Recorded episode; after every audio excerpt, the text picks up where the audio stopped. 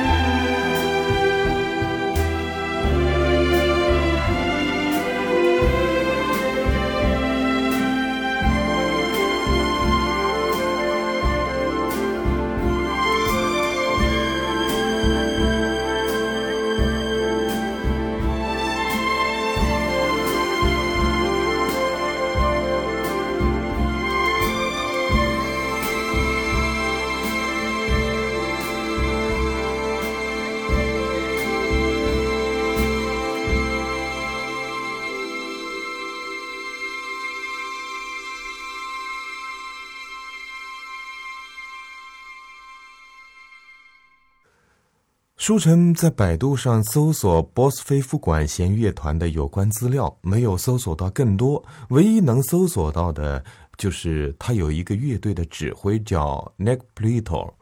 但是有关于 n e c k p l i t o 的资料呢，也不是太多，只知道他原来是一名歌手。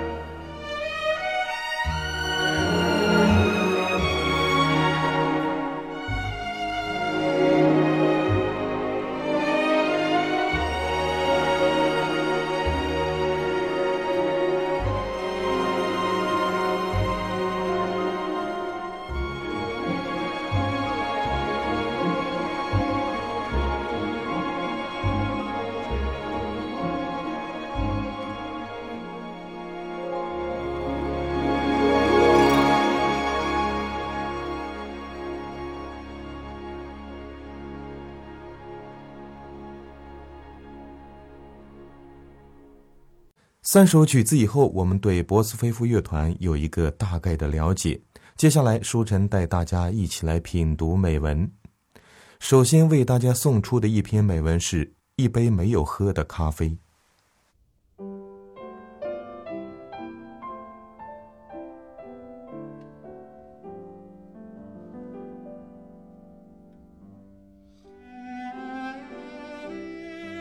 一杯没喝的咖啡。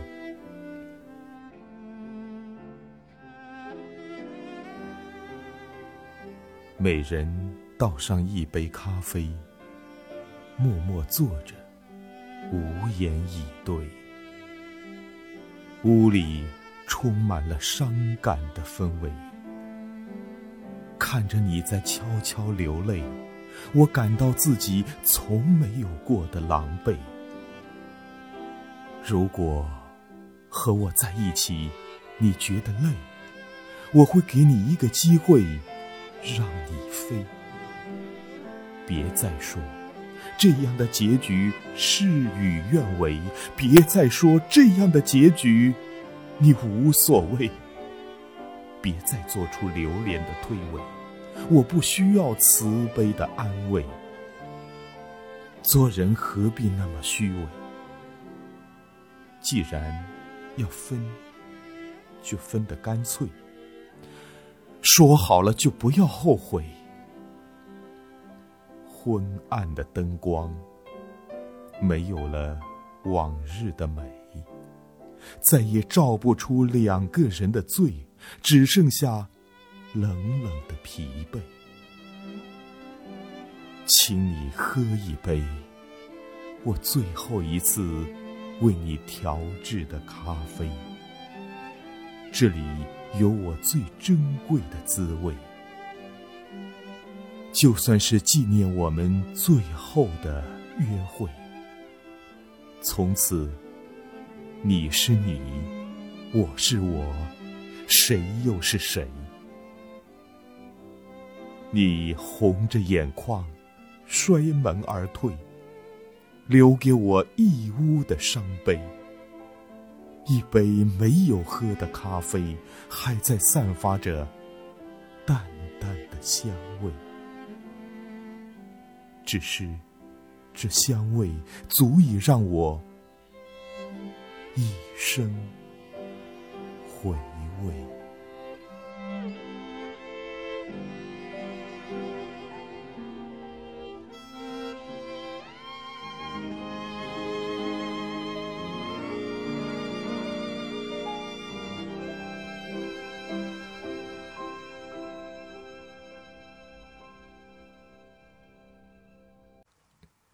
爱情没有谁对谁错。刚才的这篇美文，我们从中品读到了爱情的一些滋味。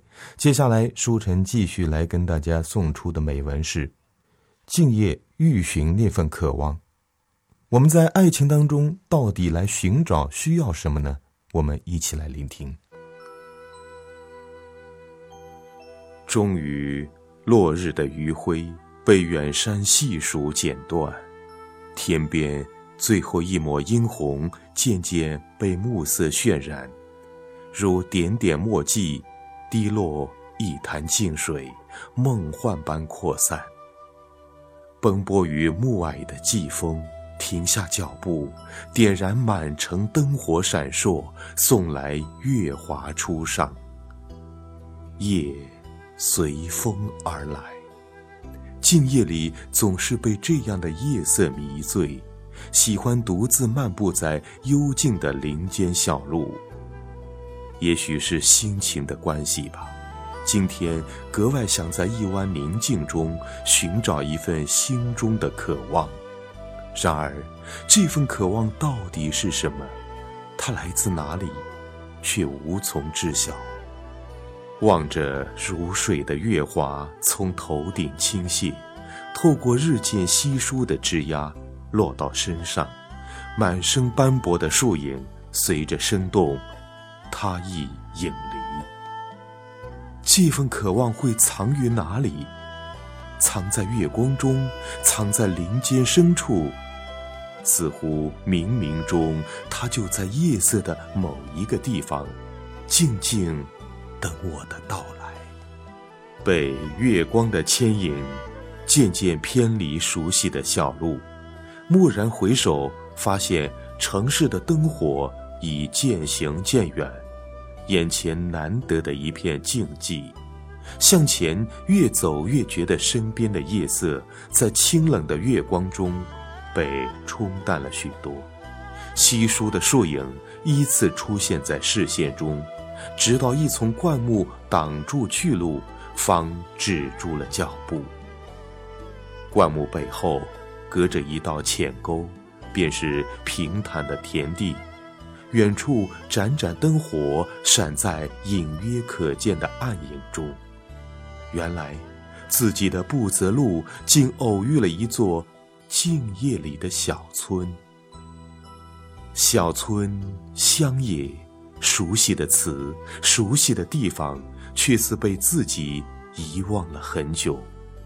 当他突然在月下出现眼前，竟不知如何去面对他，就像一个做错了事的孩子，不知所措。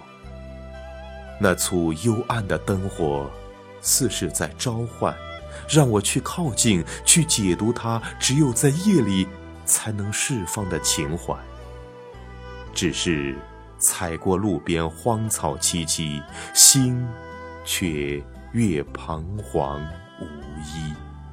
多年前也是这样的夜，漫步在家乡窄窄的土径，吹着从山坳里走来的风，月影粼粼中，行在朦胧的小村。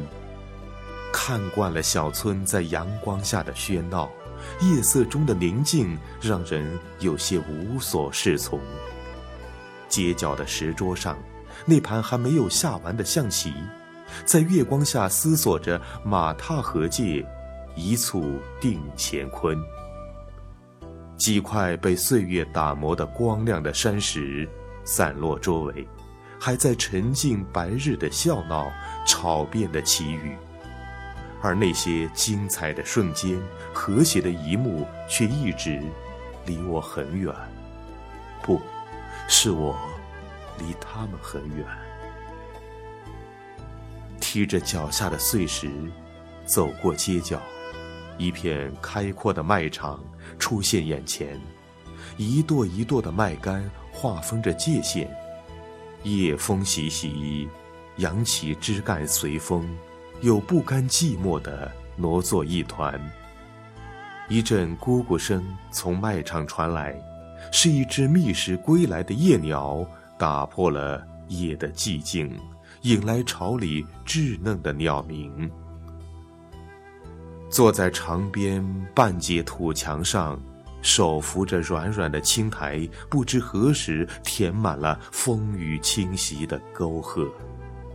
想起晚饭以后。母亲总会从这里背些秸秆回家，四下寻找，却不知哪一垛留下过母亲的足迹，哪一垛时常被父亲整理。原来小村的生活我并不熟悉，除了儿时记忆里鸟巢下的乐趣，从不知晓的清晨第一声啼鸣以后，谁会出现在山脚下的水泉边？不知晓，村头老树下铿锵的戏言唱的是哪出悲欢？那个今日放下，明日背起的行囊，装了过往满满，拿出翻看，没有一件值得回忆。而身边每天都在发生的小村故事，却被我随意丢弃。夜色缠绵。心中似有许躁动，跳下土围墙，回首小村，蜿蜒的街道寂静幽深，一缕淡淡的炊烟，不知从谁家院落袅袅升起。也许知道不合时宜，竟悄悄地随风西去，但依然扰了夜空一潭幽静。被树影斑驳的灯火缱绻小院深处，望着炊烟西去，静静等候着，等候着那扇老木门被那双粗糙的大手吱呀一声关闭，一切归于寂静。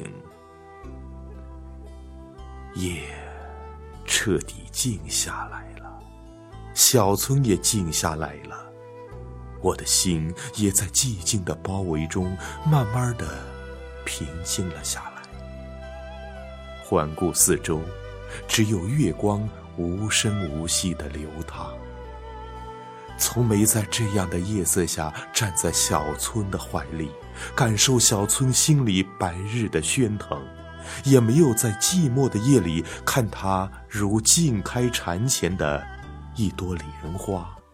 如此的宁静，如此的淡然，让我也不由得坠入其中，心底油然升起一份淡泊，一份豁然。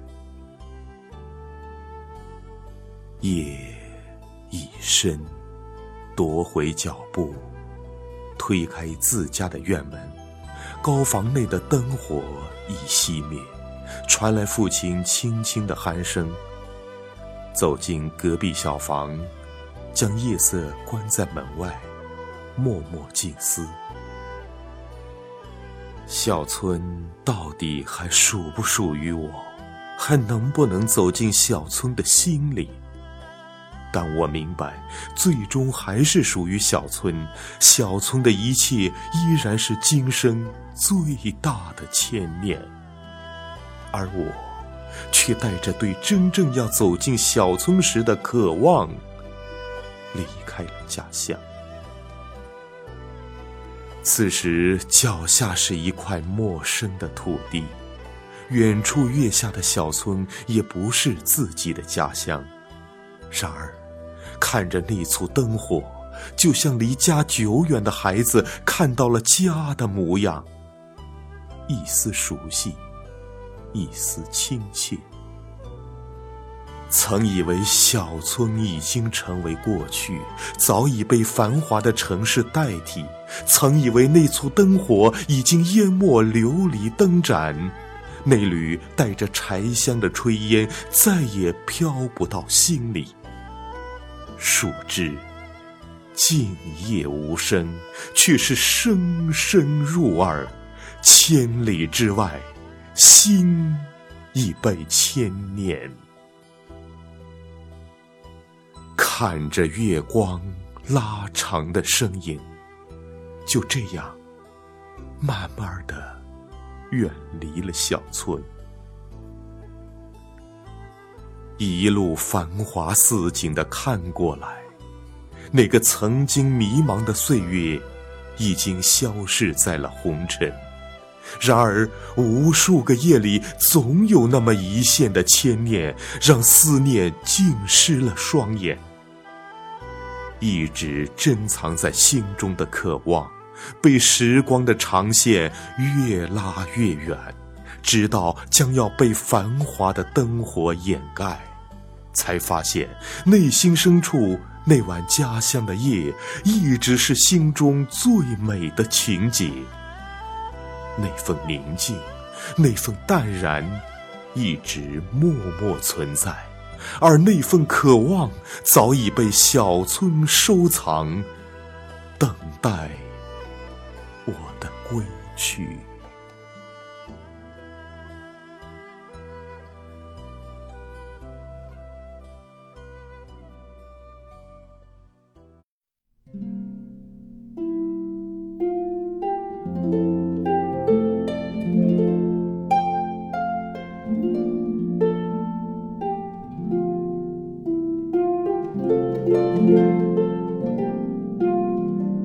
有种声音飘过空中，安静地行走在自己的世界里，不去理会世俗的眼光，不喧不闹，浅浅淡淡。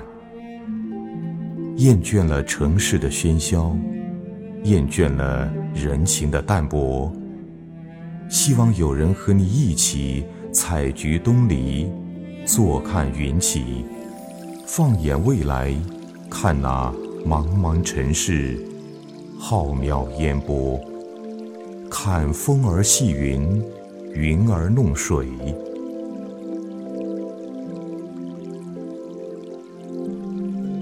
在这样宁静的夜晚，卸去一天的疲惫，静享一篇美文，聆听一段音乐，美文。美音，书晨为您倾情守候。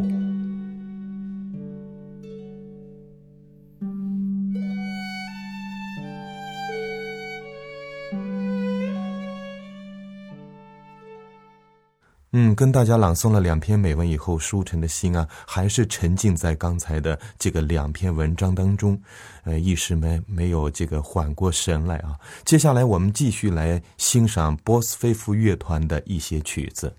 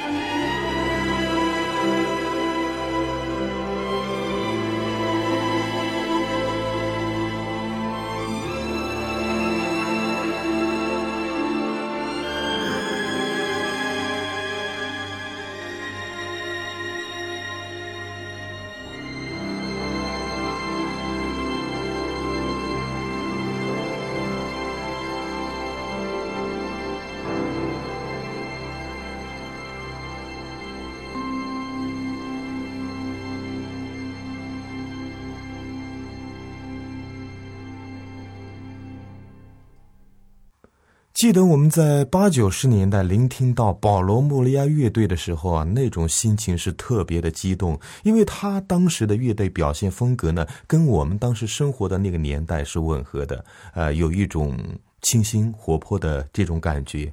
而在当时代的詹姆斯·拉斯特乐队呢，也是这样的一个情景。但是詹姆斯·拉斯特乐队呢，他的曲风呢，跟保罗·莫利亚呢是有点不一样的。他比保罗的曲风更活泼，更有动感。所以在那个时候，我们能够说拥有这两盘专辑的人呢，就已经属是属于一种比较富有的一种状态了。啊，我是在那个年代买不起原版的曲子啊，网上也没得下载，不像现在能在这个网上随便能听到这两个乐队的这个曲子。那时候只能通过 CD 来聆听，但是。能够拥有这个 CD 的话，已经是一个很不错的选择了。所以到现在我还保留了保罗呃莫利亚乐队跟詹姆斯拉斯特乐队。但是当我拿到这个 Nick Plater 这个波斯菲夫管弦乐团的这盘曲子的时候呢，我想，嗯，这个保罗跟詹姆斯拉斯特这个乐队啊。嗯，应该是要靠后了，因为我常常是被波斯菲夫乐团的这种电影曲风所深深的打动。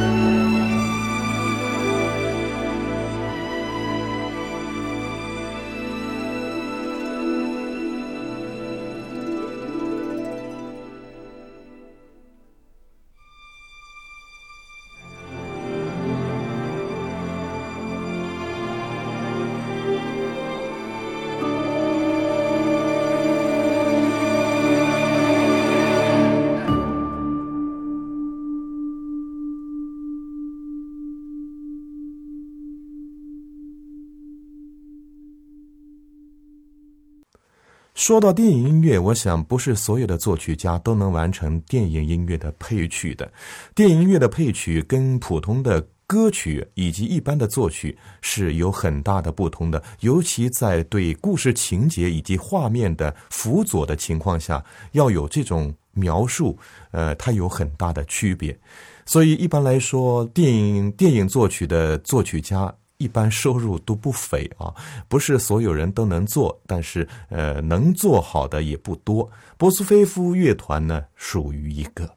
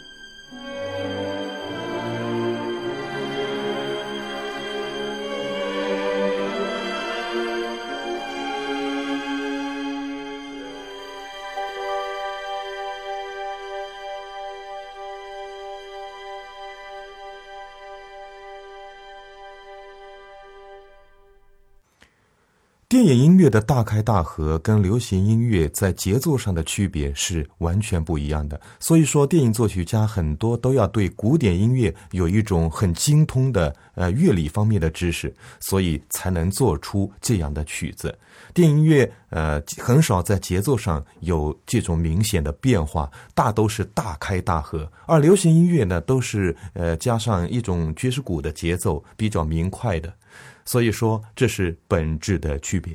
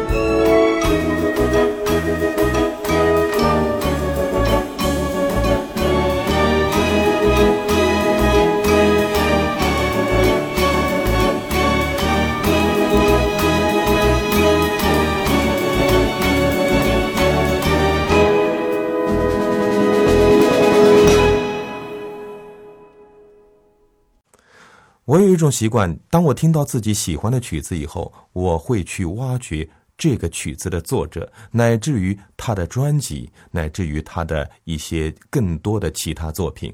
那波斯菲夫管弦乐团演奏的曲子确实引起了我足够的关注。虽然我没有找到他们的更多资料，但是他们的曲风却深深地印在我的脑海里。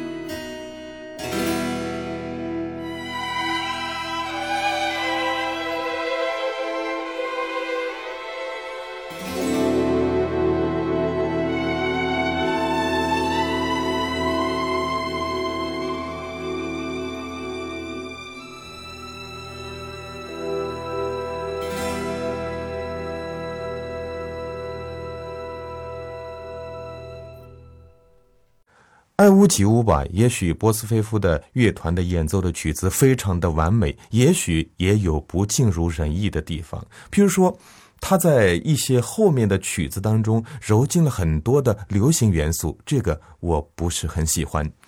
呃，我还是欣赏他的浪漫曲风，优雅缓慢的节奏的那种风格，带有古典的美。节目最后还有一点时间，舒晨一起来跟大家品读美文。一度的温暖，一百度的爱情。刚刚结婚时，他没有钱，带着她住在破旧的老房子里。他从北方城市来，习惯了北方冬天房子里的暖气。随他到这里，房间冰冷，四处漏风，没几日。便病了一场。他守在他的病床前，心疼的说不出话来。他病好了以后，他就习惯每天晚上睡觉前为他端来洗脚水，热腾腾的冒着水汽，然后拉着他的脚放到水里，帮他洗着搓着，小心翼翼的，好像洗的并不是脚，而是一件瓷器，极其珍贵的瓷器。为他洗好、擦干后，他再脱掉袜子，把脚放进已经凉掉的水里，嘴里嘻嘻嘘嘘地说：“这水可真热啊！”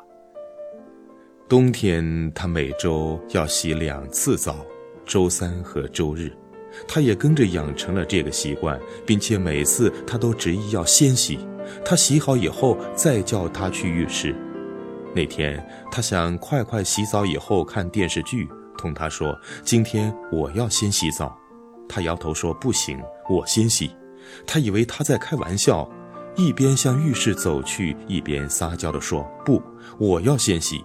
洗好了以后可以看电视。”他去一步冲上来，拉住他，一脸严肃：“我说过我先洗。”说完，转身进了浴室。他从没有在任何一件事情上不迁就着他，唯独这次。为了洗澡这么微小的事情，他在浴室外听着流水声，委屈地哭了出来。那天，他赌气要回家，并收拾了衣服。他苦苦求他，他坚决要离开他。他说：“连这么点小事儿都不迁就我，还算什么好丈夫？”还是哄好了他。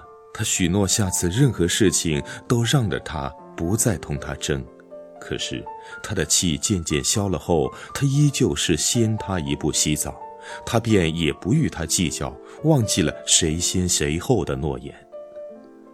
从冬季过渡到夏季，房子热得像蒸笼，不动也会出一身汗，不再泡脚，每晚都要洗一次澡，他反倒磨蹭起来，不是说自己要看足球，就是说自己要看新闻，总是让他先洗。便有颠倒的顺序，每天都是他先洗，然后才是他。后来他的弟弟准备结婚，买了房子，同样没有暖气，让哥哥嫂子去新房子看看。他首先进了浴室，左右看了看，对弟弟说：“新房就是比老房子好，没有暖气也不会漏气。不过你要记住，女人怕受凉，冬天洗澡你要先洗。”洗过以后，浴室的温度就会上升。我试过，最少也能上升一度呢。弟弟笑笑，哥你真细心。那夏天呢？夏天是不是一定要让他先洗，这样会比后洗的人凉快一度呢？他拍着弟弟的肩，点点头。他以为正在参观厨房的他没有听到，其实他听得清清楚楚，听得泪流满面。他想呀。自己太笨了，这么多年，从老房子搬到新房子，从没有暖气到有暖气，他一直保持这个习惯，他竟然从未认真揣摩过里面的意义。当晚，他第一次为他端了洗脚水，他拗不过他，只好把脚放到热水里，他为他洗着搓着，那脚板上满是硬硬的茧。他眼底渐渐潮湿，这是他走过的多少路，受过多少累，给他如今这个温暖的家。而他自己竟然从未为他洗过一次脚。他抬起头时，他只笑着说了一句：“原来媳妇给洗脚这么舒服啊！”他便哭了。他洗过以后，他学着他当年的样子脱了袜子，把脚放在水中，却发现水已经凉掉。原来。一个人洗过后的水，第二个人洗的时候是凉掉的，而非仍然热着。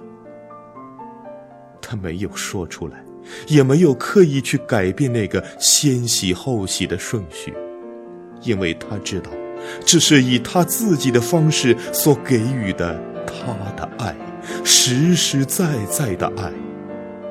冬天为他增一度，夏天为他减一度。只是一度温暖，却是一百度爱情。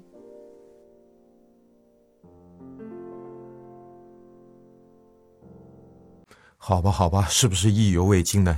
不管是音乐还是美文，今天的节目就到这儿。明晚同一时间再见，我是舒晨。